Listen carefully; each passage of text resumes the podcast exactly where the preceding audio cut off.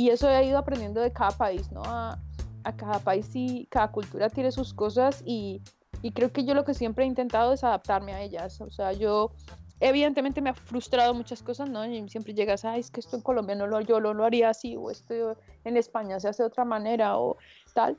Pero pues es que tú has llegado a otro país, tú eres el que tienes que adaptarte, tú eres el que tienes que venir con una mente abierta.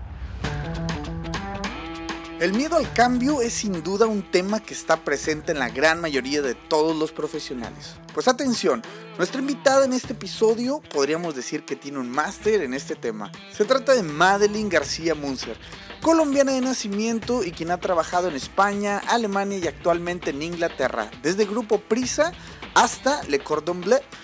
Madeline nos platica su historia, una historia que sin duda inspirará a aquellos que le temen al cambio. Yo soy Aldo Tobías y esto es Mucho Hábitat.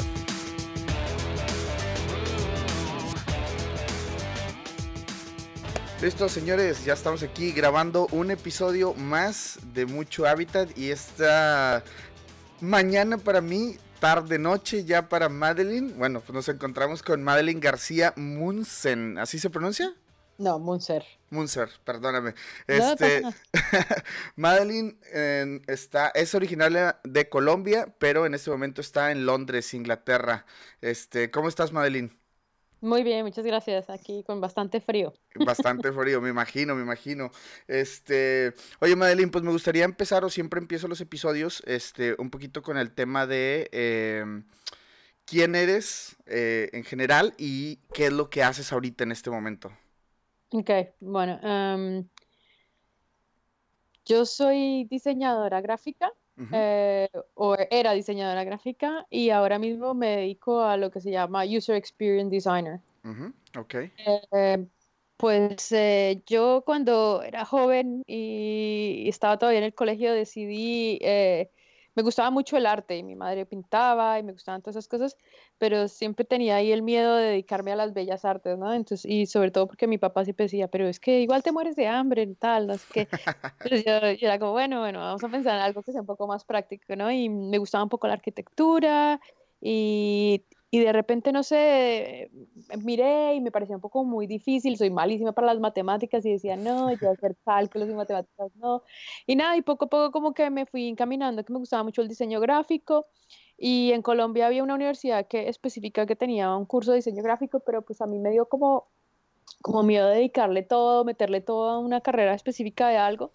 Y, y tenía una tía que trabajaba en una agencia de publicidad y hablando con ella como que me dijo, ah, pero la publicidad también toca el diseño gráfico, porque no estudias algo así? Y de hecho también apliqué a una universidad de publicidad y de repente vi una universidad que tenía marketing y publicidad y me lancé a eso sabiendo que no tenía muy claro si quería hacer marketing o publicidad. Y eso fue lo que hice, hice una carrera de cinco años de marketing y publicidad y, y cada vez que estaba más enrollada en las cosas de, de publicidad me llamaba muchísimo la atención y conseguí hacer prácticas, de hecho dos veces en la agencia donde mi tía trabajaba, eh, ya sabes, enchufes. Eh, pero, bueno, era siempre en departamentos como de medios, nunca en el sistema, en la parte creativa, pero no, me llamaba mucho la atención, pero veía que era un trabajo súper esclavizante, que las agencias, tú sabías a la hora que entrabas, pero no a la hora que salías, y me apasionaba. Y nada, y al terminar la carrera en Colombia, pues no tenía muy claro qué hacer y dónde buscar trabajo y, y, las cosas en Colombia no estaban muy bien para esa época, estamos hablando de hace muchos, muchos años. eh, y entonces eh, mi papá me, me, ofreció que por qué no me lanzaba a hacer como una especialización y, y me dijo, pero estudia afuera. Entonces eh, me puse a mirar y claro, miré en Estados Unidos, pero pues ya sabes, los precios en Estados Unidos son tenaces, entonces mi papá me dijo, sí, chévere, pero pues tus dos hermanos entonces se quedan sin poder eh, estudiar una especialización, pues mira otro sitio, tal, y bueno, seguí mirando y encontré unos cursos en Italia en una escuela que se llama el Instituto Europeo de Design, una muy buena escuela de diseño, eh, pero no me acuerdo muy bien que por qué no terminé yendo a Italia. Y me decidí irme a España, de hecho porque también tenía un tío viviendo allí y me lancé a Madrid y, hice un diplomado de tres años y, y me, la idea era ir y volver a Colombia. Yo estaba muy ennoviada con un chico y tal, y yo decía, ah, yo me, me regreso. Lo típico, ah, no, todo bien, todo bien. Y tenía hecho tenía hasta un pasaje estos de, de, retorno al año como para ir de visita, no sé qué tal, y eso fue lo que hice y volví. Y cuando se terminó la diplomatura, eh, la universidad ofrecía hacer prácticas y entonces yo pues le empecé a echar ganas, la, de hecho la universidad me ayudó a hacer un par de entrevistas en varios sitios y nada, hice entrevistas en, sobre todo en muchos em, sitios editoriales. Eh, me llamaba mucho la atención el tema editorial y entonces eh, hice varias entrevistas y de repente un día me llamaron para una y, o sea, me, me, cogieron en una y, y nada, y, y, empecé ahí como becaria y, fue muy gracioso porque yo no sabía para quién estaba trabajando, pero parece que de repente me doy cuenta que estoy trabajando para el, el mayor grupo de comunicación de toda España. Y yo, ups, no sé, estoy trabajando para el más grande, eh, o sea, tenían, porque ellos tienen radio, televisión, periódicos, o sea, es el grupo Prisa, y, y nada, pero pues nosotros éramos solamente la parte editorial. Claro. Y nada, ahí empiezo mis pinitos en diseño, me, me gustaba muchísimo, trabajaba para dos directores de arte y, y, muy chévere. Y al poco tiempo de estar de becaria, de repente me dicen, oye, eh, que te vamos a mandar a Sevilla porque uno de los productos, una de las revistas que hacemos en Sevilla, pues ya no la vamos a seguir haciendo en Sevilla, no la tenemos que traer a Madrid, pero pues necesitamos que vayas a Sevilla a cerrar el proyecto. Y yo, ¿cómo? Y nada, me pasé un mes yendo a Sevilla con un director de arte, no sola. Y, y, fue una experiencia como muy chévere, como que te das cuenta que la gente empieza a apreciar lo que tú haces y que te empiezan a dar como proyectos. Y, Claro. y nada, al volver, al volver de, de, mm, de estar haciendo eso de todas las semanas, el lunes coger un tren, quedarme toda la semana en Sevilla, volver a Madrid y tal, al volver a Madrid me dijeron, no, el proyecto es tuyo, tú, tú diseñas toda la revista de arriba abajo tú. Y yo, ¿cómo? Órale.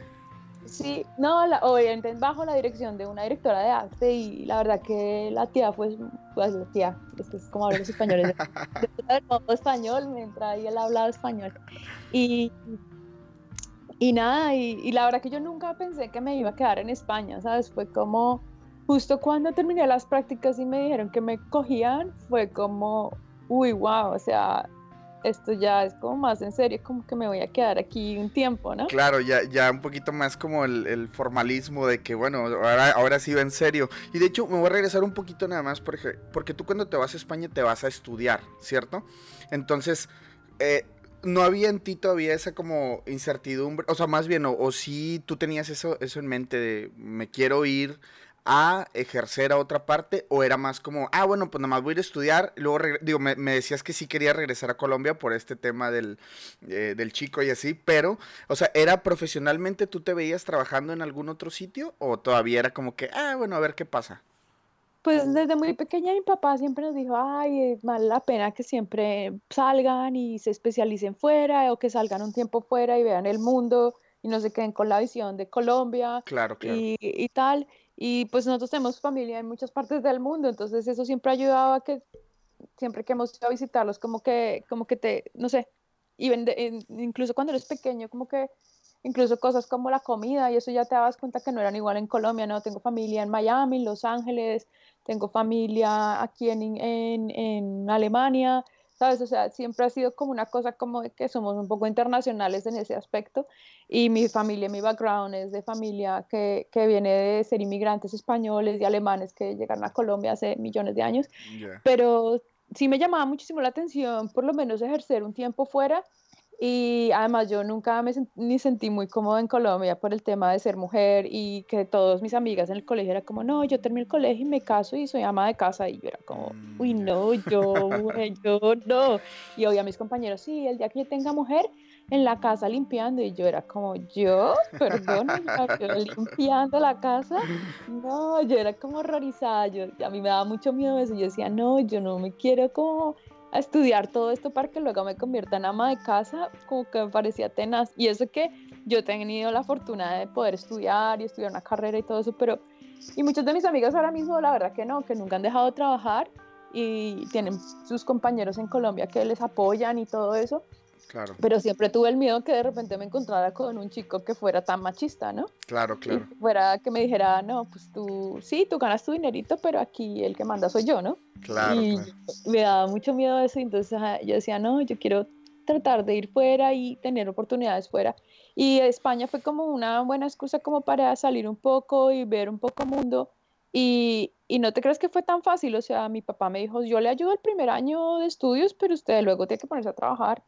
Y eso fue lo que hice. A ver, tenía la fortuna de que tenía un pasaporte europeo, entonces no tenía restricción de cuánto tiempo podía trabajar y esas cosas, pero pues yo sabía que yo estaba estudiando, entonces yo no me iba a poner a trabajar full time, entonces yo lo que hice fue pues empezar, de hecho, primero empecé dictando clases de inglés a unos niños, un par de horas a la semana, así poquito, eh, para que no me cogiera todo el tema de que no poder estudiar y, meterle ganas al estudio. Y de repente en el verano fui teleoperadora, entonces tenía que hablar con gente por teléfono todo el día y terminaba recansada. y pues estaba sentada todo el día, pero la gente por el teléfono suele ser a veces muy agresiva y a veces yo no les entendía a los españoles. Y por ejemplo me tocó gente por ejemplo, en, la zona, en España hay dialectos, o bueno, ellos no lo llaman dialectos, ellos le llaman idiomas, pero sí me llamó, yo llamaba a alguien en Cataluña y me oían de una que le estaba intentando vender algo, me empezaban a hablar en catalán y yo no entendía nada. Entonces, claro, tendría que colgar la llamada y nada, pues una llamada perdida y, y, de hecho nunca duré mucho en esos puestos de teleoperadora porque no se me daba nada bien.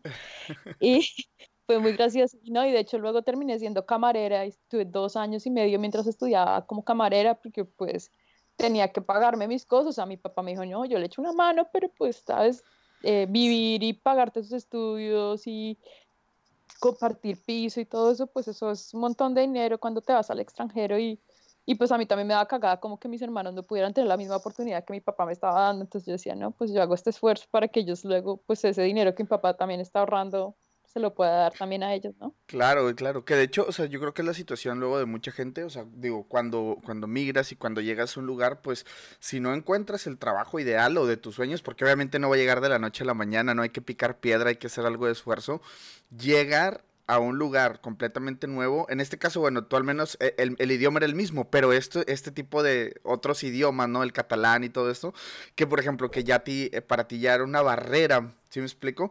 Entonces, son de las cosas que vivimos, yo creo, la gran mayoría de los que estamos por, por regados por el mundo, ¿no? De, de, llegar y tener que hacer algo más de lo que tú quieres hacer, ¿no? Eh, lo que platicas, ¿no? De, meserear, este, trabajar no sé, hay un montón de cosas que puedes hacer, entonces pues yo creo que a todos nos ha tocado y es pues es parte del show y yo creo que te hace valorar más cuando ya tienes un, un, buen puesto, una buena posición, sabes cuidar tu trabajo, no digamos como que no, no desperdicias la oportunidad que se te da. Y justamente aquí es donde regresamos ahora sí donde te quedaste, cuando ya te ofrecen que tú haces la revista, pues me imagino que para ti ya era un logro. ¿Cuánto tiempo pasó desde que entraste a trabajar con ellos? Bueno, las prácticas hasta, hasta las, ese Las prácticas en España creo que fueron solamente tres meses, o sea, imagínate, o sea, los tres meses de llevar ahí, tres meses o seis. Ahora ya me haces dudar, pero bueno, fue muy poco tiempo y fue como de una decirme, bueno, eh, vamos a hacer, tú haces la revista entera. Era una revista pequeña, un formato pequeño, pero eran 60 páginas que había que hacer mensuales, o sea, tenía trabajo.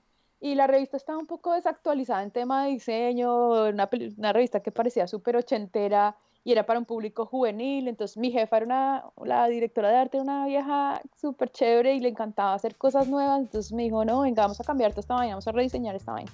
Y de una empezamos a rediseñarla entera, pero yo era la que la tenía que maquetar entera, o sea, aquí nadie más me echaba una mano, entonces de arriba abajo, siempre buscando ideas, no sé qué. Y y fue chévere. Los españoles son una gente que te, que te acoge muy rápidamente en su círculo, pero a, mí cuando estaba estudiando, cuando decías lo de los idiomas, fue muy curioso. Yo, los primeros seis meses, yo no les entendía a los españoles. No les, tenía un compañero mexicano y le entendía más a él que a los españoles. Y era como, pero que esta gente que habla, ¿qué están diciendo? Los españoles tienen una forma muy peculiar de hablar, utilizan palabras que yo nunca había oído en mi vida hay varias palabras súper curiosas, tú sabes, pues es lo típico que uno, no sé, en mexicano hay cosas que tú dices que yo te voy a mirar como diciendo, pero esto yo no lo diría en la vida. Sí, claro. por ejemplo, en Madrid tú le dirías a alguien, oye, en Colombia de hecho, para que alguien se mueva en la silla, no sabes que estás como en el autobús y le dices, oye, te puedes mover para que me siente. En colombiano es te corres y en, y en español corres, eso, es, corres, es otra cosa. Y me pasaron varias de esas, o como ir al bar y decirle al hombre, oye, eh, ¿me regalas un café? Y el, y el, y el camarero decía, aquí no se regala nada. Y yo, y yo, no, yo no pido regalo, no, yo lo voy a pagar. Pero claro, yo nunca había quedado en cuenta que yo decía la palabra regalar. Y en colombiano regalar es una forma como formal y elegante y bonita de pedirte que me pongas un café.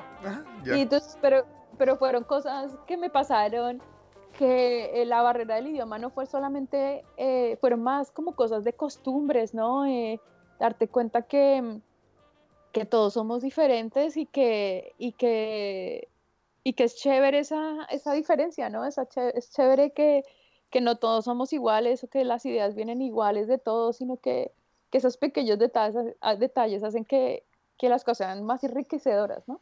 Ya, sí, totalmente. Y nada, entonces, eh, bueno, lo que decía, perdón, que vuelva a lo de la historia de que me dieron el proyecto. Y, y ahí fue varios años haciendo ese proyecto y, y fue un poco duro porque la, la, la, editora era una tía que llevaba haciendo ese proyecto por muchos años y no quería cambiar. Y guerras de, de discusiones y de tener que entrar a despachos a pelearse con alguien, o sea, y, pero la directora de arte con la que trabajaba, una vieja chévere, siempre me estaba apoyando, siempre estaba detrás, como diciendo, no, fresca, aquí estoy yo y estas groserías no se aceptan y, y esto es un buen producto y lo vamos a mejorar y ella puede decir lo que quiera, pero nosotras tenemos que hacer que esto se vea bien y que esto es para un grupo, grupo joven. Y nada, y, y poco a poco, no sé, fue como que me dieron más responsabilidades, o sea, de repente no solamente llevaba esa revista, sino que empecé a trabajar en otras revistas que llevábamos, que llevábamos muchas revistas, éramos una, una empresa editorial bastante grande, teníamos eh, publicaciones que eran directas al público, pero luego hacíamos muchas cosas para otros. Entonces, esta revista, por ejemplo, es para, era para un, una tienda de departamentos muy grande en España que se llama El Corte Inglés. Tenían una revista para jóvenes en ese momento.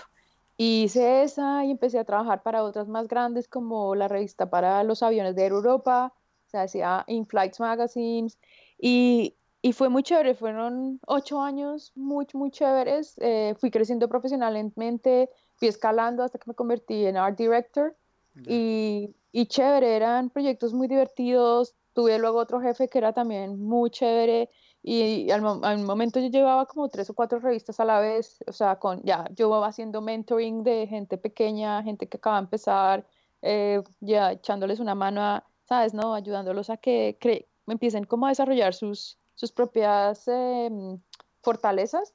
O sea, había mucha gente muy, muy joven y, y, de hecho a mucha gente la animé a que dejara de ser maquetador porque les veía que eran buenos dibujantes. Había un chico que en los, en los descansos y en la hora del almuerzo dibujaba súper bien y yo, decía, oye, ¿y tú nunca has pensado cómo en dedicarte a esto? Y él como que lo veía como un hobby y yo le decía, pues que oye, es que dibujas súper bien y era, y dibujaba pin-ups y le quedaban súper bien y yo era como, no, pero con que estás desperdiciando tu tiempo como maquetador, no porque no fuera bueno, sino porque era como, y de hecho el man al poco tiempo empezó como a hacer pinitos en cosas de, de, de dibujo y creo que ahora mismo él trabaja para, para videogames, o sea, ah, dibuja para videogames. Eh, entonces, no sé, la, los ocho años en, en, España trabajando para esa empresa, lo que yo en España estuve casi 13, 14 años, los ocho años en la empresa fueron muy chéveres, altibajos, proyectos diferentes, eh, y, y, las vainas empezaron a cambiar, no solamente porque la crisis, pero también porque empezamos a darnos cuenta que muchos clientes empezaron a irse al digital y decían, no, de hecho esa revista que te comenté, que hice al principio, desapareció por ese motivo, obviamente una revista para gente a, a digitalizar esto, vamos a hacer una página web, hagamos algo para la y no nos incluyeron a nosotros porque nosotros no nos dedicábamos a eso, era, nosotros éramos editorial, papel, entonces consiguieron una agencia que les diseñara toda la web. Pero entonces ahí fue cuando yo ya empecé como a decir, mierda, y perdimos dos o tres proyectos así, y yo empecé a pensar, uy, como que me tengo que empezar a actualizar, como que igual tengo que empezar a pensar en el mundo web. Eh, y me empecé a hacer cursitos de HTML y de CSS pero yo decía, yo no me quiero convertir en un developer, ¿no? Era como que tenía el miedo de que no, yo no quiero pasarme todo el día coding, porque no es lo mío, no, yo como que a mí me gusta la parte creativa y de pensar en, en muchas más cosas. Y ahí es cuando viene la crisis, viene la crisis súper dura en España y mi empresa entra en una cosa que se llama el ERE, es un expediente regulador de empleo, básicamente querían echar a la mitad de la empresa. Y sí, fue un poco duro, fueron como tres o cuatro meses que el sindicato, gracias a Dios en España todavía existen esas cosas de sindicatos y no sé qué, y unions, y estuvieron peleando muchísimo para poder sacar, o sea, era definitivo que iban a tirar a la calle a, la mitad de la gente, pero pues era como, bueno, si se van a ir, que se vayan con un buen paquete, ¿no? Como, con un buen con buen dinerito detrás y nada, y llegó el momento de que tomaran la decisión quiénes se iban y quién no, y yo no estaba en la lista de la gente que se iba.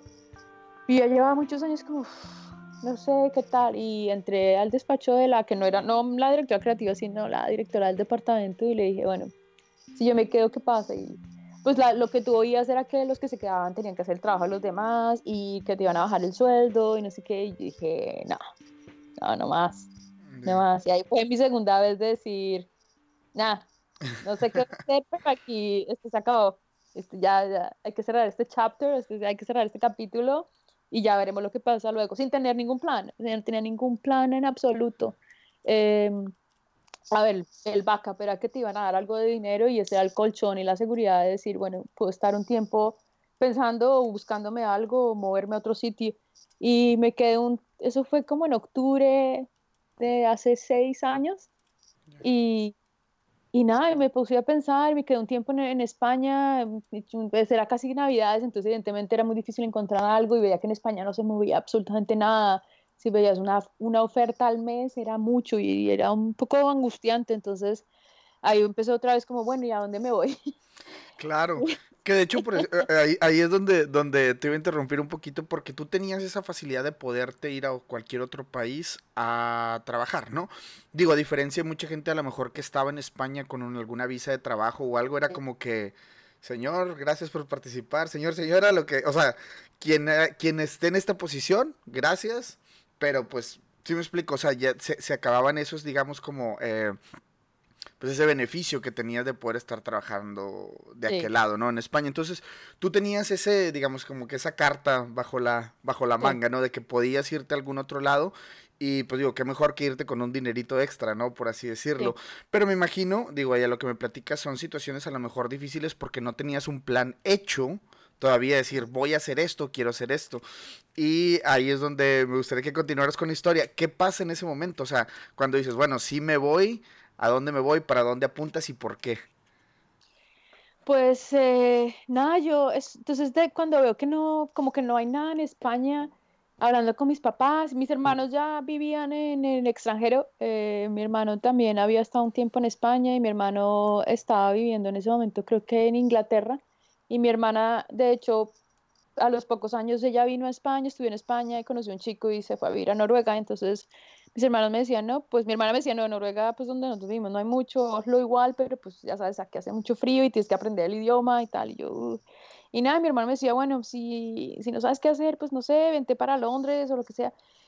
Y, y curiosamente mm, yo llevaba un tiempo estudiando alemán porque pues yo no tenía nada de idea de alemán y de hecho mi nacionalidad es alemana y, yo pues cada vez que iba a, renovar el pasaporte en, el, en, el, la embajada me decían, es que usted no habla alemán, debería hablar alemán y yo me sentía súper mal. yo, ups. Entonces nada, estudié un poco de alemán y, y dije, mira, pues igual me voy a Alemania, ¿no? Eh, Londres me daba mucho miedo, pensaba que era una ciudad como muy grande y como que me iba a comer. Y entonces dije, no, yo primero me voy a Alemania. Y curiosamente no me fui a Berlín, porque en ese momento me acuerdo que decían que la tasa de desempleo en Berlín era como del 20% y yo decía, no, pues para morirme de hambre me quedo aquí en España.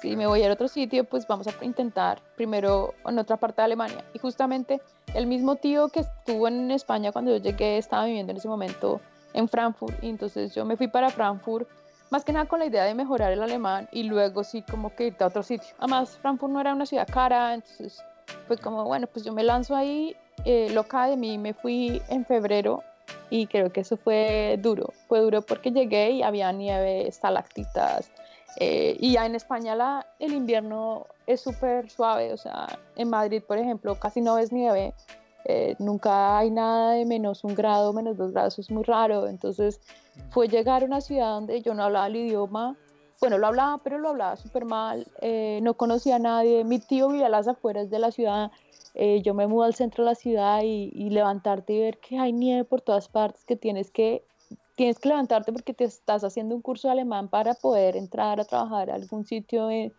aunque sean unos tres meses o algo.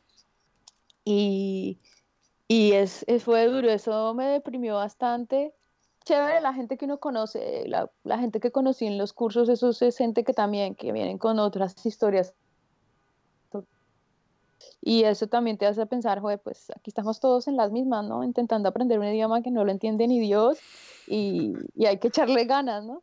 Eh, y ahí nada, empecé a echar currículums con la idea de que, de que me iba a salir algo, aunque sea hablando inglés, pues porque mi inglés no era tan malo y dije, bueno, pues que me dejen entrar hablando inglés y ya luego le cojo bien al alemán y ya con las conversaciones en las, en, ¿sabes? en los descansos del café y eso como que te va soltando y tal.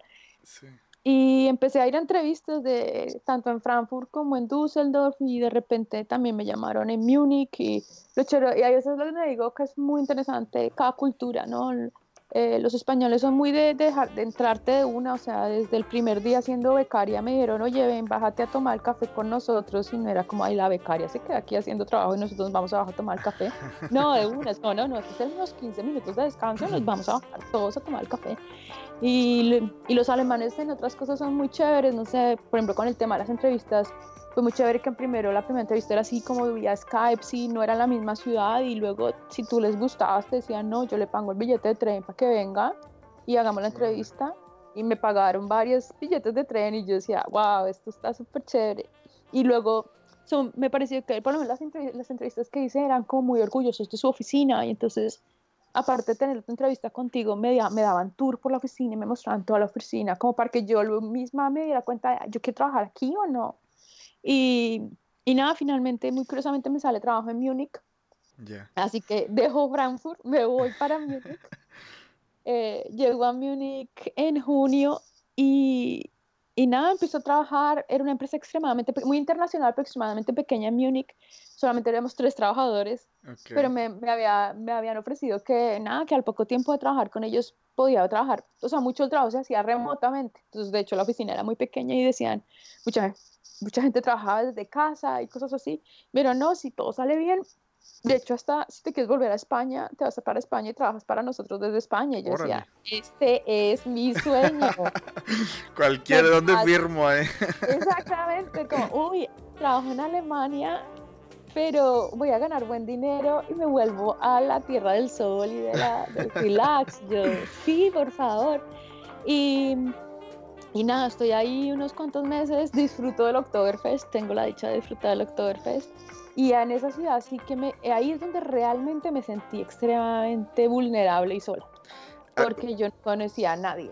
Justo te iba a preguntar eso, o sea, ¿cómo te sentías esas, esos primeros... Me imagino que todavía los primeros días ha haber sido incluso más duro todavía. Entonces, ¿nos puedes platicar un poquito de esa experiencia? De, esa, de pues, es curioso, es, eh, en Múnich me sentí como súper abandonada, como no sé cómo decirlo, es, era un vacío interior increíble, eh, porque en el trabajo hablábamos en inglés y éramos tres personas, entonces imagínate, mi contacto con el mundo eran tres personas durante el día y luego salía del trabajo y seguía estudiando alemán, ¿no? Mi idea era seguir, entonces iba a clase, pero entonces con la gente de ese curso hablaba todo el día en alemán, entonces era como, yo no hablaba español, y me estaba volviendo loca, me estaba volviendo loca. Yo decía, Dios mío, yo tengo que hablar español, yo necesito hablar español. Entonces, eh, locamente me, me, acordaba que me había inscrito una vez en una cosa que se llamaba Couchsurfing y tienen grupos, o sea, el Couchsurfing supuestamente es que tú invitas a alguien que se quede en tu casa y duerme en tu sofá y luego tú le muestras un poco la ciudad, así que es un poco de, así por ahí empezó el concepto ese Couchsurfing, pero Couchsurfing also también ofrece como como grupos de, de, meetups, ¿no? De quedarse, de quedar con gente y hablar o hacer intercambio de idiomas.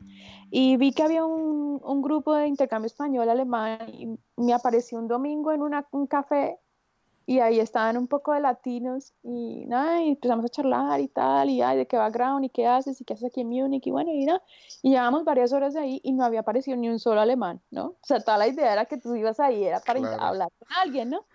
Y ya era tarde, ya era tarde y ya de repente nos íbamos como a ir, ya estábamos todos como, bueno, pues ya vámonos. Y apareció, aparecieron como dos o tres alemanes y bueno, pues ya empezamos a charlar con ellos y yo luego de la charla les escribía a dos de ellos que quien quería hacer como un intercambio individual, ¿no? Y, un muchacho, uno de ellos sí aceptó y, y, la verdad que fue un apoyo incondicional, a pesar de que si no estaba hablando con, eh, hablaba español increíble Entonces era como súper chévere. Entonces cuando hablábamos en español era como súper chévere hablar con alguien que hablara tan fluido español. Y luego cuando íbamos a alemán, pues a mí me costaba mucho, había días que yo estaba muy nerviosa, se me daba fatal, pero fue un chico que, que me echó mucha mano, que me, como que me echó muchas, eh, muchas ganas de fresca, esto está bien, y, y Múnich es una ciudad súper pequeña, entonces no hay muchas cosas que hacer y no sé qué. Y una de las otras cosas que hice fue, eh, vi que había un tour de la ciudad en español y lo hice como si fuera una turista más. Y la chica que lo hacía era una española y yo le dije, oye, vosotros españoles, ¿dónde se, dónde se encuentran o qué? ¿Cómo, cómo se, dónde se encuentran o qué tal?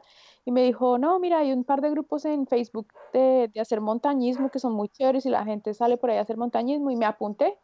Y me también lo mismo, me levanté un sábado por la mañana en una estación y ahí con un poco de gente que no conocía de nada y ahí fue donde hice amigos. O sea, hay que echarle muchas ganas y perder la vergüenza, ¿sabes? Como ese miedo de, uy, no, qué oso, uy, no, yo no voy a hacer esto porque qué van a pensar, uy, es que qué le digo a la gente, no, al final todo el mundo está pensando exactamente lo mismo, ¿qué voy a decir? ¿Qué voy a hacer? Eh, eh, eso fue lo que me, me, dio como fuerza del tiempo en Alemania, porque esas chicas, conocí unas tres, cuatro chicas españolas con, también con historias uh, súper duras de haber tenido que dejar España por culpa de la, del, de la crisis. Y que nos reíamos mucho, que, ¿sabes? Que te subían la moral cada dos por tres porque, porque todas estábamos en las mismas, ¿no? Eh, pero eso es lo que digo yo, las cosas que he aprendido de haberme ido de, de, mi país es, hay que echarle ganas, hay que echarle ganas y, ver, y perder la vergüenza, perderle el miedo a que, ay, ¿qué dirán? Ay, ¿qué pensarán? Ay, que no, yo no sé nada, que no tengo nada que decir, ¿qué va? Eso a la media hora se te quita y de repente te haces la mejor amiga de tu vida sin saber de otra persona, ¿sabes? No sé. Eh, fue chévere, fue chévere. Sí, por supuesto, por supuesto. ¿Y cuánto tiempo duraste entonces en Alemania? O sea, digo, bueno, de ese... En total en Alemania nueve meses solamente. Eh, se, acaba ese trabajo, la verdad que al final no cuadramos, mi jefe tenía una idea totalmente distinta de lo que era diseño, no tenía ni idea de los, de los, del tiempo que lleva hacer cosas, él lo que quería era internacional, pues él lo que quería era crear un departamento de diseño dentro de la empresa, ¿no? Se daba cuenta que estaba invirtiendo mucho dinero en agencias y le estaban sacando mucho dinero por hacerle campañas y no sé qué, pero él se creía que eso lo iba yo a conseguir en tres meses.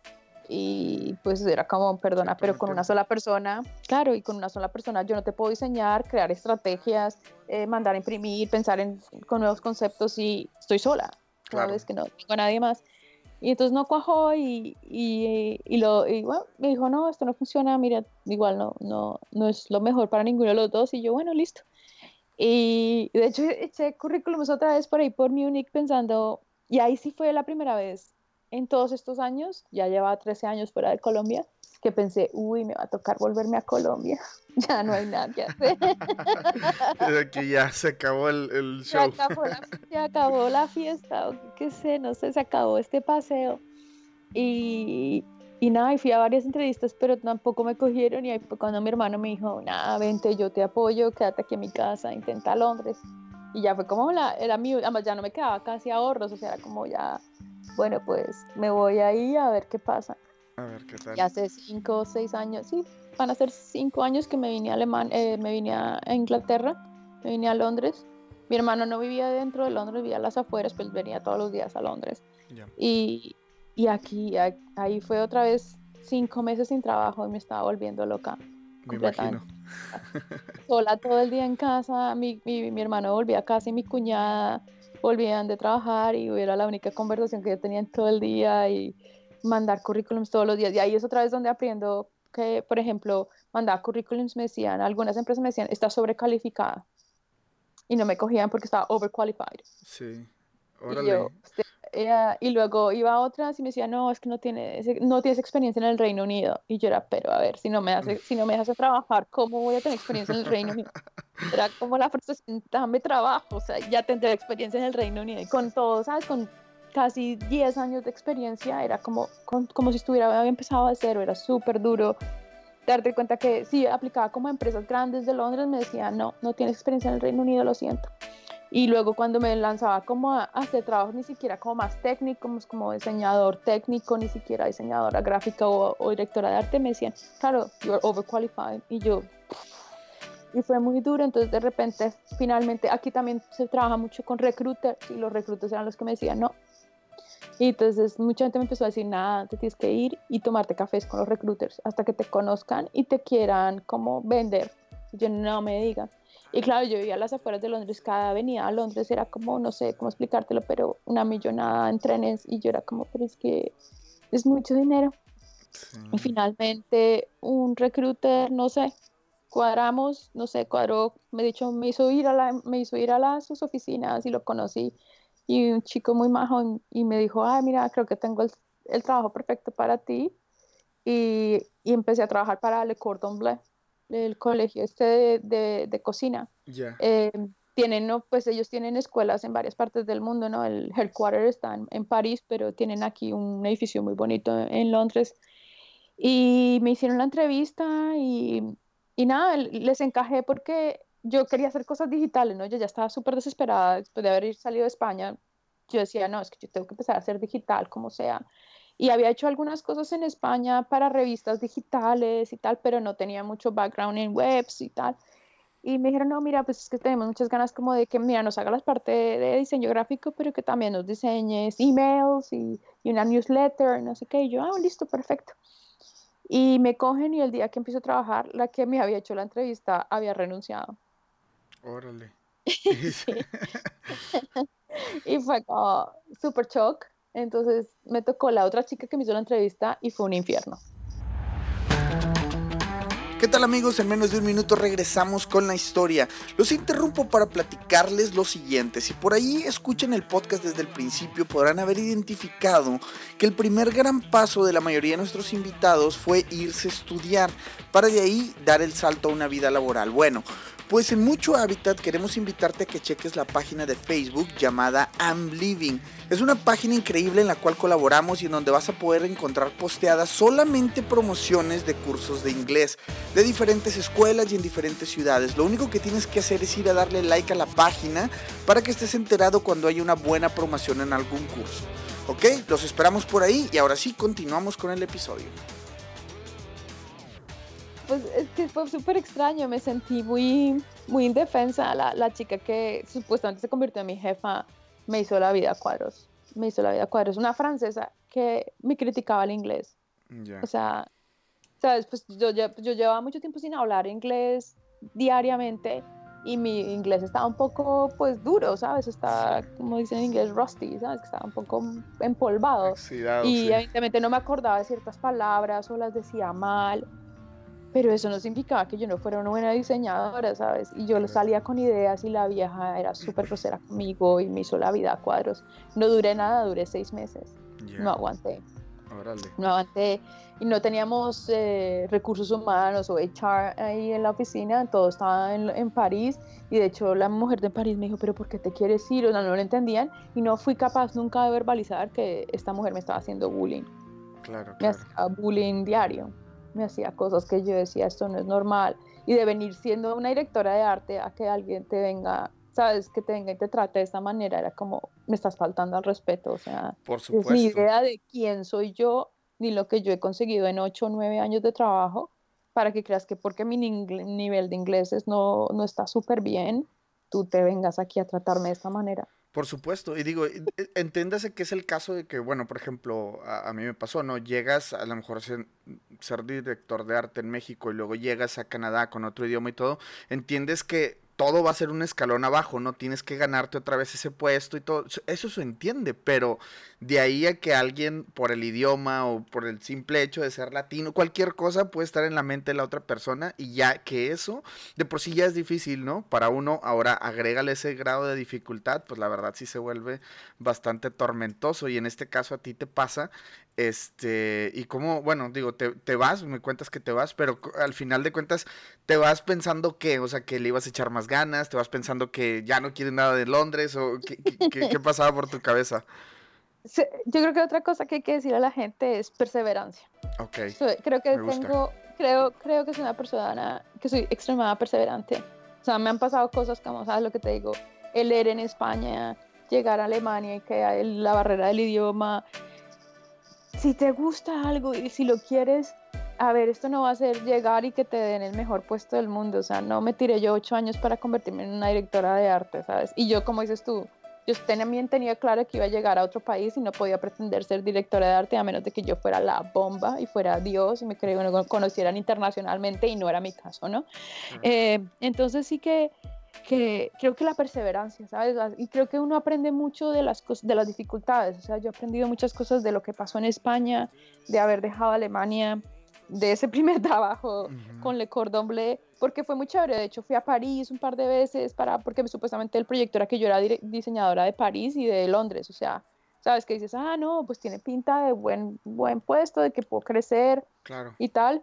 Pero esta mujer en, aquí en Londres me hizo la vida a cuadros. Yo dije, no, yo no, porque yo lloraba, o sea, yo salía del trabajo y llegaba a la casa donde mi hermano, porque todavía me estaba quedando donde mi hermano, y, y yo lloraba y mi hermano, mi hermano es un, un, tipo muy pragmático y me decía, si esto no funciona, Londres está lleno de trabajos, deje esa vaina ya, deje de llorar.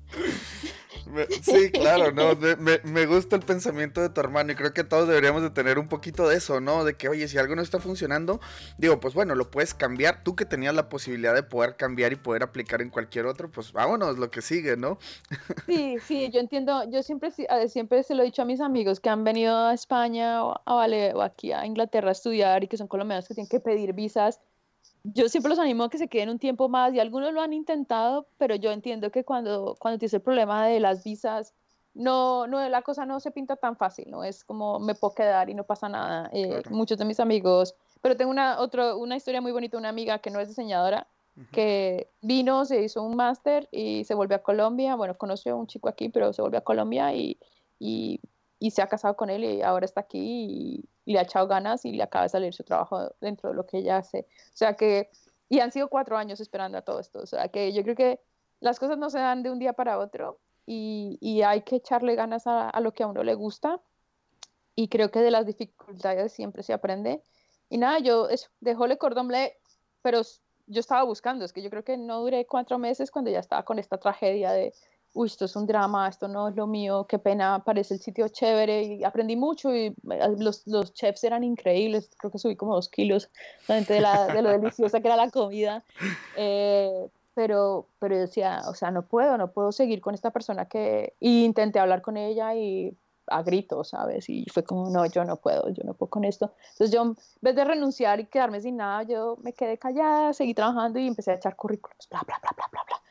Eh, soy muy de cuando me pasan estas cosas de automáticamente creo que al día siguiente de tomar esa decisión empiezo a actualizar mi currículum, mi, mi website que como buen diseñador como siempre nunca la tengo actualizada, no me gusta, me gustaría volverla a poner de arriba para abajo, nunca lo hago porque nunca tengo tiempo y, y nada, me vuelve a salir otro trabajo, eh, esto es una empresa mucho más pequeña, eh, a nivel de que no tenía nombre, no, eh, no, no, venía de trabajar para el grupo Prisa o Le Cordon Bleu, eh, era una asociación y buscaban a alguien que supiera, que supiera maquetar revistas, que tuviera ese background, pero que también tuviera background en digital. Y gracias a las pocas cosas que hice para Le Cordon Bleu de, de hacer de, diseños de emails y de newsletters, pues entré ahí.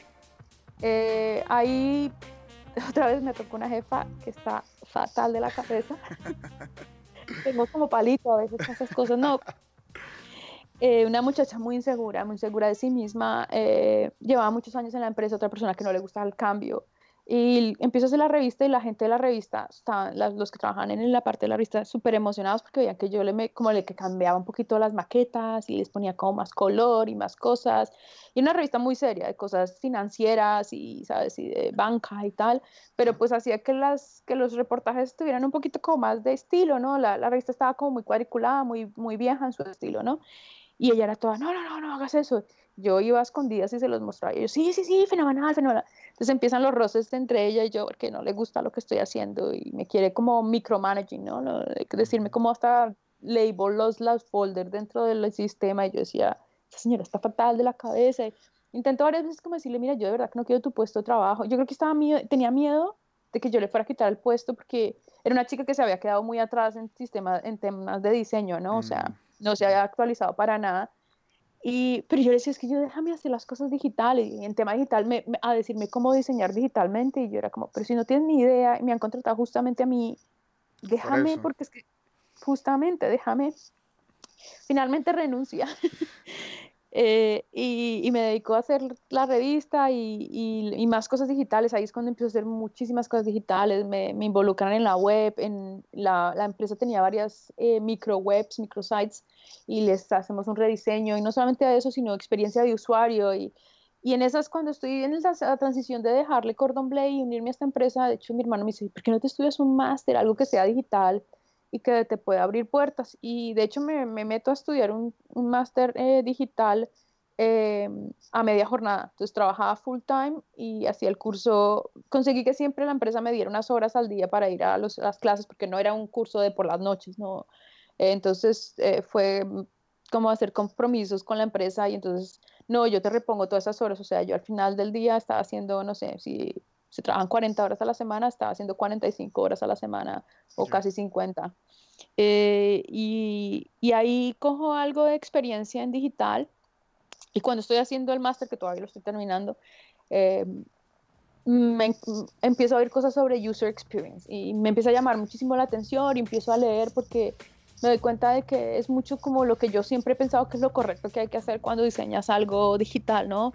Hay que validarlo con el usuario, hay como que, porque decides, y sobre todo en temas de diseño que siempre hay alguien que te dice, no, es que yo quiero el botón rojo y más grande, y tú, pero ¿por qué rojo y más grande? O sea, porque a mí me gusta el rojo, y es como, no, es que no, ¿sabes? Y entonces siempre me ha dado mucha frustración ese tipo de comentarios y ver que, que la parte de user experience tiene mucho de research y de validación con el usuario y ese tipo de cosas, entonces en uno de mis veranos, entre curso y curso, me hago un curso de User Experience específicamente.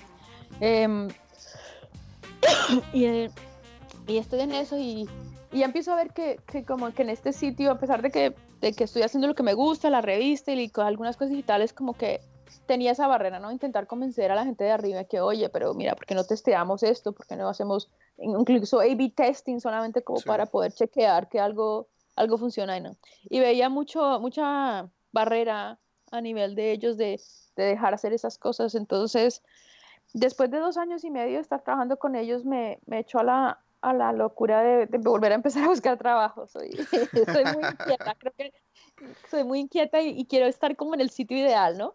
Claro. Y entonces, nada, me, me pongo a buscar y voy y hago muchísimas entrevistas. Me sale, hace dos años me sale un trabajo en una, una startup que hacen un proyecto de mejorar la salud de las personas.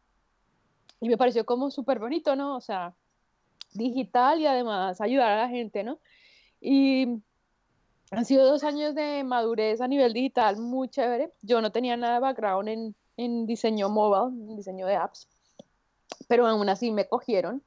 Eh, otro jefe muy chévere, un tipo con unas ideas fantásticas, un tío súper user-centric design, super focus en eso, de que hay que validar las cosas con el usuario. Tenían contratados tres, tres researchers, traíamos gente a la oficina y a los dos o tres meses de estar trabajando con ellos, me sueltan un proyecto de, de crear un proyecto para gente con diabetes. Ok. De nada, de nada, es muy duro porque no tienes ni idea de la diabetes, no sabes nada, de repente hago, nos hacemos dos designs sprints de estos locos de estar encerrados en una habitación pensando, traen expertos, intentando entender todo para, para diseñar un programa de, no completamente diabetes, pero sí para empezar a ayudar a gente que le diagnostizan, eh, diabetes. Y entonces, em, muy interesante, una experiencia increíble con, con muchos fallos y errores, ¿sabes? De, de, meterle ganas a proyectos y tener deadlines con clientes y eh, tener que hacer compromises en tus diseños y en, no tanto diseño de la parte de interacción, sino de, de, lo que llaman el MVP, ¿no? Lo cual es lo que se va al delivery. Em, entonces ha sido muy interesante y he aprendido muchísimo con los developers. Gente muy, muy curiosa de trabajar con, son muy, muy particulares los, los desarrolladores, pero, pero de ellos he aprendido muchísimo. Eh, ¿sabes? Porque pues soy usuaria de iOS, pero por ejemplo no tenía nada de background en Android y los, los chicos de Android eran siempre, no, no, esto no es un behavior de Android, de, pero es que, ¿qué me estás haciendo? Que yo no soy iOS. pues chévere es que te ayudan a, a darte cuenta que, que, que tienes que meterle más ganas a lo que estás haciendo porque no solamente estás aprendiendo, sino que estás mejorando la experiencia de alguien cuando usa una app. Y, y nada, y chévere, han sido dos años muy, muy constructivos a nivel de eso, con muchos ups and downs, también con gente a tu alrededor que te hace la vida a cuadros, con clientes que te quieres morir, con deadlines, pero, pero muy chévere. Las startups te dan la oportunidad de, de que te sueltan todo, ¿no? Tú haces todo, tú haces todo desde el principio al fin. Yo diseñ de diseñar, desde diseñar el flow, eh, hasta las interacciones, el high fidelity, escribir los tickets para los developers, o sea, te conviertes en todo. Todo. Haces todo. Sí, es sí, el sí. todo. Sí, creo que, creo que los startups eh, ayudan mucho a ese tipo de, de desarrollo personal, ¿no? Te vuelves un pilar en, en todo esto, porque como son pocos, pues al final de cuentas tú te encargas de, de ciertas tareas que son pilar, son esenciales, ¿no? Para, para seguir rodando. Y eso, digo, siempre va a estar maravilloso, porque creo que tienes la puerta abierta como para dar ideas y dar, este, si me explico, para que las cosas sigan funcionando de la mejor manera, ¿no? Entonces, es increíble, es increíble trabajar en startups y este, y pues aquí está tu, tu caso, tu, tu historia. ¿Y ahorita estás con, estás con ellos todavía? No. No. ¿Qué es ahora? y ahora. me fui. a- No, ¿tienes, ¿tienes tu propio tu propio estudio o algo así? No. No, no, no. eh, de hecho, también entraron en un, en un eh, reestructuración en junio de este año. Ok, ya. Y, y fue eso- otra vez fue como, oh my God, no puede ser que me está pasando esto otra vez, o sea, reestructuración. Y era una empresa que estaba empezando a crecer muy rápido, pero, y muy curiosamente el CEO era un tío que decía todo el tiempo, no, se aprende del fracaso y tal. Pero creo que ya están empezando a crecer en el punto de que tenían mucho miedo de cosas y dijeron que tenían que hacer una reestructuración, que las cosas no estaban yendo como querían y tal Claro. y, y querían otra vez echar al 50% de la gente. Y fue como, no, otra vez no.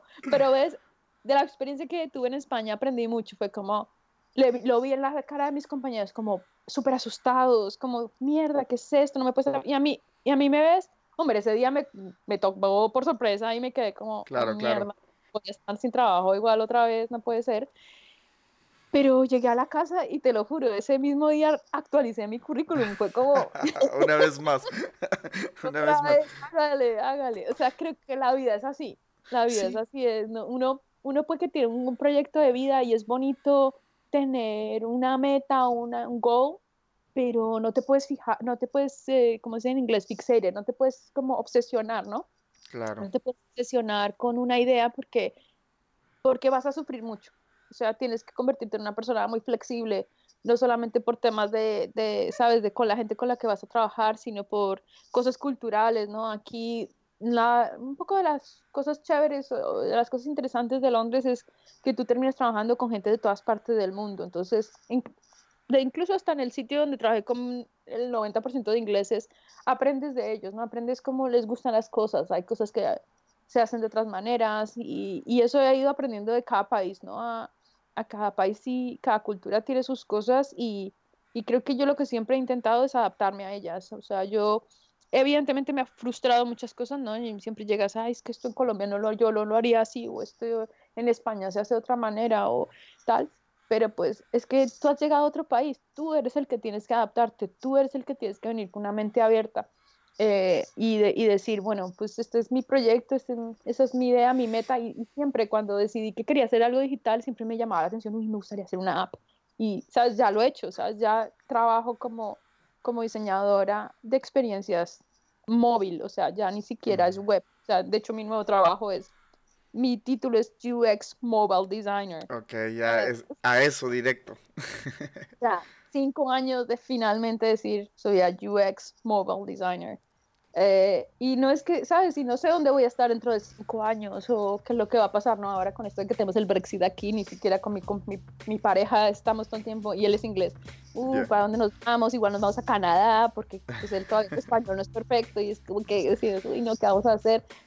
Yo qué sé dónde voy a estar dentro de cinco años. O sea, ¿sabes? Yo creo que cada vez que, que, que consigo como una mini meta, vuelvo a mirar a mi alrededor y digo, uh, me llamaría la atención hacer esto y esto. Y empiezo, empiezo, a crecer a nivel de esas dos cosas o a nivel de las cosas que me llaman la atención. Y soy muy de, de hacer pequeños cursos y tal. Ya me he metido dos veces a máster y esta es la última vez que hago un máster. O sea, trabajar y hacer másteres a la vez es un, es un challenge súper grande. Eh, tienes que ser una persona muy metódica, muy organizada y saber llevar las cosas con presión. Eh, y no sé, este, eh, me, me, decidí irse, irme de este sitio, no porque no me llamara mucho la atención el proyecto, sino por eso, porque dijeron que nos iban a, a reducir el personal y, y, creo que las cosas no funcionan así. Yo ya soy una, una creyente que por menos trabajadores no van a sacar más trabajo y menos más trabajo de calidad. Entonces cuando me dicen que vamos a seguir con la misma calidad, me estás mintiendo porque, porque yo ya lo sé, porque ya lo he vivido, porque eso no es verdad. Entonces, eh, lamentablemente, y se lo tuve que decir a mi jefe, mira, yo creo que yo me voy, ¿sabes? O sea, fresco.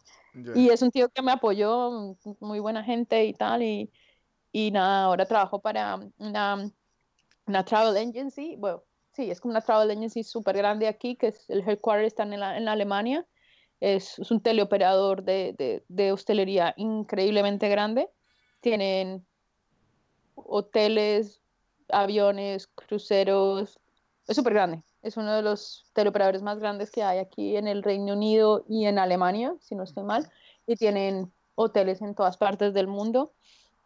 Entonces, eh, curiosamente, su app es malísima, es, todavía es WebView y no mm. te lo puedes creer en el 2018 que todavía haya apps con WebView, pero todavía las hay. Ay, sí. Y, y necesitaban otra, ya, ya había un lead designer y otra designer en el, en el equipo y claro, quieren hacer como desarrollar más y volver la, la, la app más, más native. Yeah. Y, y, y, en esas estoy, o sea, empecé hace nada, empecé hace dos meses. Ok, ok. Entonces hay camino, hay todavía camino por, por recorrer por ahí con ellos. pues digo, la verdad me alegra, eh, la verdad es de que Madeline, o sea, eh, las preguntas que suelo hacer durante el episodio realmente las ha respondido sin la necesidad de que haya una pregunta. Eso la verdad digo, eh, va a estar genial porque escuchan menos, me escuchan menos a mí, lo cual está perfecto. El invitado es el que, el que trae por ahí toda la carne. Entonces, este, digo, la verdad agradeciéndote. Voy a pasar a una parte, este, un poquito antes del final, me gustaría saber tu opinión acerca de tres temas muy puntuales, ¿no? Lo mencionaste ahorita un poquito, pero me gustaría eh, como que recapitular. Y es el tema del fracaso. O sea, tú, tú que has viajado tanto, que has estado como en tantos este, lugares o varios nuevos inicios, porque al final de cuentas es eso, ¿no? De que, ah, bueno, voy a empezar otra vez en esta parte. Este, me gustaría saber qué opinas de, de, del fracaso en conciso y este también de cómo crees que se deba vender un diseñador en este caso, ¿no? El, aspecto de que cómo puedes hacer un showcase de, de, tu propia persona, de tu propio este, estilo, cualquier cosa que estés haciendo. Me gustaría saber tu opinión de esas dos cosas y ahorita te interrumpo para preguntarte la tercera. Ok, fracaso. Eh, creo que ya te lo mencioné, creo que yo siempre aprendo del fracaso. O sea, y tomo el fracaso como, no como algo negativo, sino, a ver, cuando estoy en el fracaso, evidentemente estoy un día en el fracaso, evidentemente estoy preocupada por qué voy a hacer, cómo lo voy a conseguir, cómo voy a salir de esta. Pero creo que con los años ya he empezado a ser un poco más eh, pragmática y del fracaso siempre se aprende y se aprende pues cosas como, pues eso, valorarse uno mismo, pensar que, que si te gusta lo que quieres se puede conseguir y igual no sé, no me puedo acordar cuál era mi sueño hace casi 17, 18 años cuando me fui de Colombia, pero pienso que tenía la idea de que quería, quería especializarme en diseño. Y al final, pues, al final de cuentas lo, lo he conseguido, ¿sabes? O claro. sea, no, no tenía claro si me iba a quedar afuera, si no, pero esa idea de me gusta el diseño y, y me veo trabajando en diseño por muchos años, pues ahí está, o sea, llevo 18 años trabajando, o bueno, menos de 18 años, pero llevo con la idea de 18 años de pensar, quiero hacer esto. Entonces el fracaso he aprendido es eso, es la meta sigue ahí, no sé cuál es tu meta, eh, pero creo que todos tenemos una pequeña meta y, va cambiando, va cambiando según el entorno en el que estamos, con las personas que nos juntamos eh, y las cosas que nos pasan, porque no podemos controlarlas, eso es lo que pasa, o sea, muchas cosas no se pueden controlar. La gente que, por ejemplo, mis, mayoría de mis amigos que siempre han tenido que venir con visa, pues eso ellos no lo pueden controlar, ¿no? Y muchas veces han tenido que volver a Colombia y después de un par de años han podido volver y quedarse y tal, de otras formas, ¿no? En mi caso, pues eso nunca ha sido una barrera, pero me he encontrado con barreras de, del idioma, de verme en situaciones laborales súper complicadas y decir, güey, pucha, o sea, ¿qué hacemos aquí? ¿Para dónde cogemos? Y, y siempre, no sé, creo que es eso, es ser positivo. El fracaso te ayuda a, a, eso, a ser positivo, a decir, no, no, sí. Y, y como diseñadora, como te dije, nunca he sido muy buena para, para diseñar mi portfolio digital. Eh, creo que, que, hay que creer en lo que uno hace y, y, siempre que, por ejemplo, cuando me dicen, ay, me mandas el link de tu, de tu website, la mando diciéndole, mira, pero si quieres ver mis últimos trabajos, invítame a una entrevista. Y creo que eso es, la, que es lo que yo utilizo siempre, como ahí vas a ver una, una, variedad de cosas, pero si quieres saber lo último que he hecho y que te cuenten en profundidad lo que he hecho, invítame a una entrevista.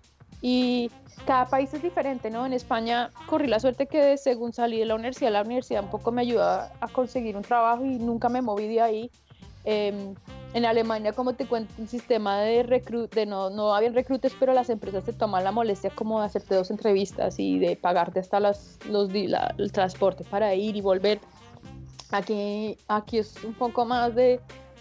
Hay empresas que te llaman directamente o que ahí ponen sus, sus jobs eh, directamente, pero la mayoría es a través de los recruiters. Entonces, o te ganas a los recruiters o no sobrevives. Es, eso, como dice, me dijo una vez una chica que son un mal necesario. Y, ¿sabes? Entonces, eh, muchas veces yo con los recruiters, pues he estado 20 minutos con un recruiter al teléfono, contándole mi vida y lo que he hecho y lo que he dejado de hacer. Y es mucho de escuchar, o sea, creo que ha sido como muy de, de saber qué es lo que están buscando y si me llama la atención lo que me ofrecen, estar ahí. Entonces, mi portfolio siempre ha sido un poco eh, como muy variado porque he hecho muchas cosas para mucha gente. Entonces, dependiendo de lo que quiero, presento el portfolio de esa manera y siempre lo presento cuando, o sea, yo siempre preparo un portafolio diferente cada vez que voy a una entrevista. Mm, o sea, entonces la web es un como un como un snapshot de, todo lo que he hecho, pero si te luego te voy a una entrevista, te voy a mostrar cosas que igual están en la web, pero súper en profundidad y te explico quién era el usuario, para qué era el proyecto, qué fueron las ganancias con ese proyecto, ¿sabes? Porque, porque esa es la manera de venderse, la manera de venderse es no solamente que sea muy bonito y que esté muy bien visual, porque eso lo veo mucho en Dribble, mucho, mucha gente que tiene cosas muy bonitas eh, de, de, no sé, visualmente, pero le preguntas, bueno, ¿y, aquí para quién es este usuario? ¿Cómo has pensado que es el flow de esto? No tienen ni idea. Gente que, que puede que tenga skills como interaction designer, pero se venden como UX designers y no tienen el pensamiento. Entonces, em, creo que hay que ser cuidadoso o sea, mm, hay que ser meticuloso y, presentar las cosas bien. La gente te pilla por solamente errores gramaticales cuando mandan tus cosas. O sea, como diseñador tenemos que siempre mirar el detalle y eso es importante como diseñador. Pero creo que, que mi caso ha sido siempre como adaptarme a, a las necesidades de cada empresa sabiendo qué es lo que yo quiero conseguir de esa empresa. Órale, órale, muy, muy interesante y pues digo, ahí, ahí quedó el tip, ¿no? Para quien puede estar escuchando y por ahí te está tratando de armar su mega portafolio así con todos los proyectos, pues es bastante interesante tu, tu recomendación, ¿no? Madeline, antes de pasar a la última parte de la entrevista, me gustaría preguntarte lo siguiente. Imagínate que vas a hacer un kit de sobrevivencia para las personas que están fuera. Haz cuenta que este, este va a ser mi, mi kit para las personas que migran. Entonces, si pudieras resumir todo lo que te ha tocado vivir este, en, este, en este tiempo desde que llegaste a España eh, y luego pasar por Alemania y ahorita ya en Inglaterra, este, tu kit de sobrevivencia con algunos tres puntos por ahí, ¿cuáles serían estos tres puntos? De que no esto, no el otro, o, o, en, positivo, ¿no? Hace esto, hace esto, haz lo otro. Kit de supervivencia. De supervivencia. wow. Eh, pues creo que tener, tener un objetivo es bueno, pero saber adaptarse es, es incluso más importante. Eh, luego creo que mm, echarle de raquera, como decimos echarle de raquera. Entonces, si uno no le echa de raquera a las vainas, no importa si son buenas o malas, hay que estar ahí, hay que echarle ganas y muchas ganas a todo. Esto, las cosas no se dan de una noche para la mañana y el que le haya sucedido, pues ole por él, pero a mí las cosas no se me han dado regaladas. Y, y creo que ¿sabes? Desde saber que sí, he tenido el apoyo de mis padres para poder irme fuera y he tenido la suerte de tener un pasaporte que me ha permitido moverme dentro de Europa sin ningún problema de visas. Eso no significa que yo no haya tenido dificultades. O sea, como te cuento, he tenido que dejar un par de trabajos porque las empresas han decidido a, mm, reestructurarse y eso es muy duro, es muy duro y a veces, y creo que uno a veces se echa mucha muchas cosas malas sobre sí, sobre decir, ah, soy mal diseñador. Y cuando estuve los cinco meses sin poder trabajar en Inglaterra, dije, igual es que yo no sirvo para el diseño, ¿no? O sea, uff, igual es que.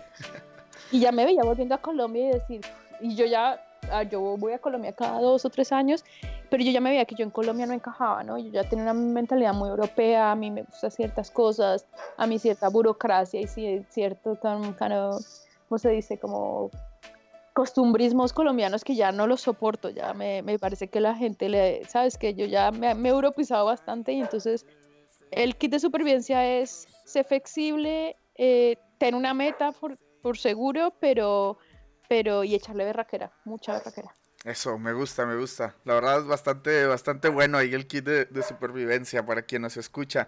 Este, Madeline, por último, me gustaría que nos platicara nada más este qué viene para tu futuro. Digo, ahorita me decías, no sé, no sé, pero por ejemplo, si traes por ahí algún proyecto y también, pues bueno, que nos puedas platicar de algún software, herramienta, libro, algo que hayas leído que te gustaría como recomendarnos por ahí.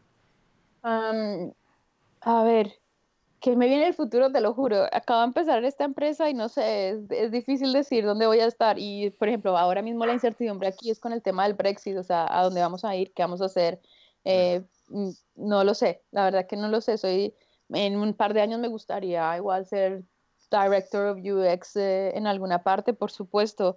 Me, me gustan esos, eh, esos, esos retos, ¿no? Me gusta mucho, me gusta mucho de dirigir y guiar gente, me encanta eso. O sea, las veces que lo he hecho, que ha sido en España, eh, me gusta, me gusta a la gente dejarla que haga cosas. Cuando yo veo que alguien tiene potencial, me encanta, yo los dejo ir. Cuando la gente necesita un poco más de, you know, de feedback y tal, pues también lo hago, ¿no? Y por eso, como te dije, un chico le dije, oye, ¿tú qué haces aquí? Vete a hacer otra cosa, ¿no? Entonces eso me llama mucho la atención. Me gusta mucho hacer cosas diferentes. Soy una persona muy inquieta, yo no me quedo quieta, o sea, eh, en mi tiempo libre hago, hago muchas otras cosas, o sea, me gusta mucho, de hecho, cuando trabajaba tanto en España, sentada frente al ordenador, le eché ganas a, hacer crochet y, knitting, o sea, tejer, y suena como de viejita, ¿no? Pero nada que ver, nada que ver, me metí en, una, en un grupo de chicas que hacemos cosas como súper de vanguardia y, y hacíamos cubrir eh, cosas en la calle y tal, eh, o sea, salimos, salimos así un poco como de guerrilla y tal. Y eso es una cosa muy interesante. ¿sabes? Si, si eres una persona creativa, creo que como creativos nunca nos quedamos con una, con una sola cosa, ¿no? solemos eh, expandirnos a muchos otros campos y soy una persona de mucha curiosidad, me gusta hacer muchos cursos y si te llama la atención cosas, hazte cursos pequeños porque evidentemente a veces un máster o, o, un doctorado, ese tipo de cosas son extremadamente caras y a veces con un curso pequeño, no sé, te sale todo. Libros, uf, tengo aquí un poco de libros muertos de la risa, pero, pero algún bueno, bueno, bueno. Bueno, si quieres hacer UX designer, creo que es bueno mucho que, que leas uno que se llama Design Sprint. Em, las metodologías en, en, este mundo del diseño digital y sobre todo en UX Experience son un poco curiosas y, y eso también fue muy interesante entrar en ese mundo de, de Agile y de Scrums y de este tipo de cosas. Eh, pero creo que ese de Design Sprint es, es, un buen libro para entender cómo generar ideas, cómo, cómo poder resolver un problema en cinco días, que te lo dicen y, que, y, lo, y lo, he, bueno, lo he hecho, pero evidentemente eh, esas cosas, evidentemente, cinco días nunca te dan para que tu proyecto esté perfecto, ¿no? Ayudan a focalizar una idea rápidamente y, y, sal, y sacar una solución a ese problema que luego tiene muchos flecos, ¿no? Eh, las design sprints son muy interesantes y no sé si sabes cómo funcionan, pero siempre empiezas el primer día con un problema y luego al siguiente día es como brainstorming y el tercer día es como vamos a filtrar de todas estas ideas qué ideas son viables. Eh, depende del proyecto y a quién vaya dirigido y todo este tipo de cosas. Toma muchas decisiones en grupo, que es muy interesante y muy chévere de seguir. Y luego para el tercer día estás testeando sea con quien sea, y haciendo prototipos como locos, o sea, es muy chévere cuando tienes, además sobre todo cuando involucras a gente de muchos backgrounds, ¿no? En los, los design sprints que he hecho yo, es eso, un diseñador, un product manager, un researcher, tres o cuatro developers desde backend, frontend, todo ese rollo. Entonces es muy chévere porque esta gente, developers, piensan totalmente diferente a ti. Entonces es muy chévere y pelea, ¿sabes? Terminas peleando ahí dentro de la habitación, como no, pero ¿cómo así? Pero hagamos esto así, pero tal. Y te dicen todos los constraints digitales y tú eres, pero deja los constraints digitales, pensemos en la solución. Entonces, em, creo que el Design Sprint te abre un poco la mente, ¿no? Okay. Es un buen libro, es un buen libro. Perfecto, pues ahí quedó recomendado. Por ahí vamos a dejar el link en Amazon o donde quiera que lo puedan conseguir. Por si les interesa, pues nada más le den un clic y ya puedan ir al libro. Este, por último, Madeline, este, y ya para dejarte descansar, este, nada más nos gustaría que nos platicaras cómo puede la gente buscarte, buscar tu, no sé, en redes sociales o portafolio o algo por ahí que quieras compartir. Este, digo, la verdad es que eh, aquí es donde, donde puedes, este, ahora sí como que si quieren saber más de ti, ¿dónde? Eh, tengo una cuenta de Twitter tengo cuenta de Instagram. Eh, ¿Y qué más tengo? No, yo creo que si me quieren seguir o me quieren charlar conmigo o quieren hacer más preguntas, sí, yo creo que Twitter es una buena herramienta. Es eh, eh, arroba magamunzer, M-A-G-A-M-U-N-Z-I-R. Y exactamente igual en, en Instagram y, y nada, que, hay que echarle ganas y berraquera. Eso, eso, me gusta. Pues vamos a dejar el link de las redes sociales de Madeline en la descripción. Y pues nada, Madeline, este, llegamos al final del episodio. Te agradezco mucho que hayas tenido este tiempo para poder platicar eh, con nosotros. Y estoy segurísimo que este episodio le va ayudar a muchísima gente que quiere este, salir y migrar, eh, eh, pues trabajar fuera, ¿no? A ver que tienes muchísima experiencia en eso, te agradezco que le hayas compartido con nosotros, en verdad, o sea, creo que hay bastantes puntos que la gente va a hacer clic así, en, de una, como dicen en Colombia, de una va a ser. De una, de una. este, y pues agradeciéndote, te digo nuevamente, y pues esperamos este, verte por aquí en un próximo episodio. ¿Algo más que quieras agregar, Madeline? No, no, no, de verdad que muchas gracias Aldo por, eh, de hecho, haberme invitado. Eh, me gustó mucho tu propuesta, ya sabes cómo nos conocimos, entonces fue muy interesante que, sabes, el mundo digital cómo es. Es increíble, pero eh, como un tuitazo por ahí, pues puede, puede cambiar todo esto, ¿no? Entonces, pues, ajá, o sea, digo, y veo el no, no sé quién lo posteó, y tú lo retuiteaste, le dio like, o le diste like, no, no, la verdad no recuerdo, el asunto es de que cuando veo el usuario y ya veo lo que estás haciendo, yo de que, órale, pues hay que, hay que platicar, ¿no? Tenías bastante experiencia en esto de trabajar en el extranjero, entonces pues, enos aquí grabando este episodio y pues agradeciéndote una vez más, Madeline, que, que hayas tenido esta oportunidad. Muchas gracias. Gracias, hasta luego, nos vemos. Chao, chao.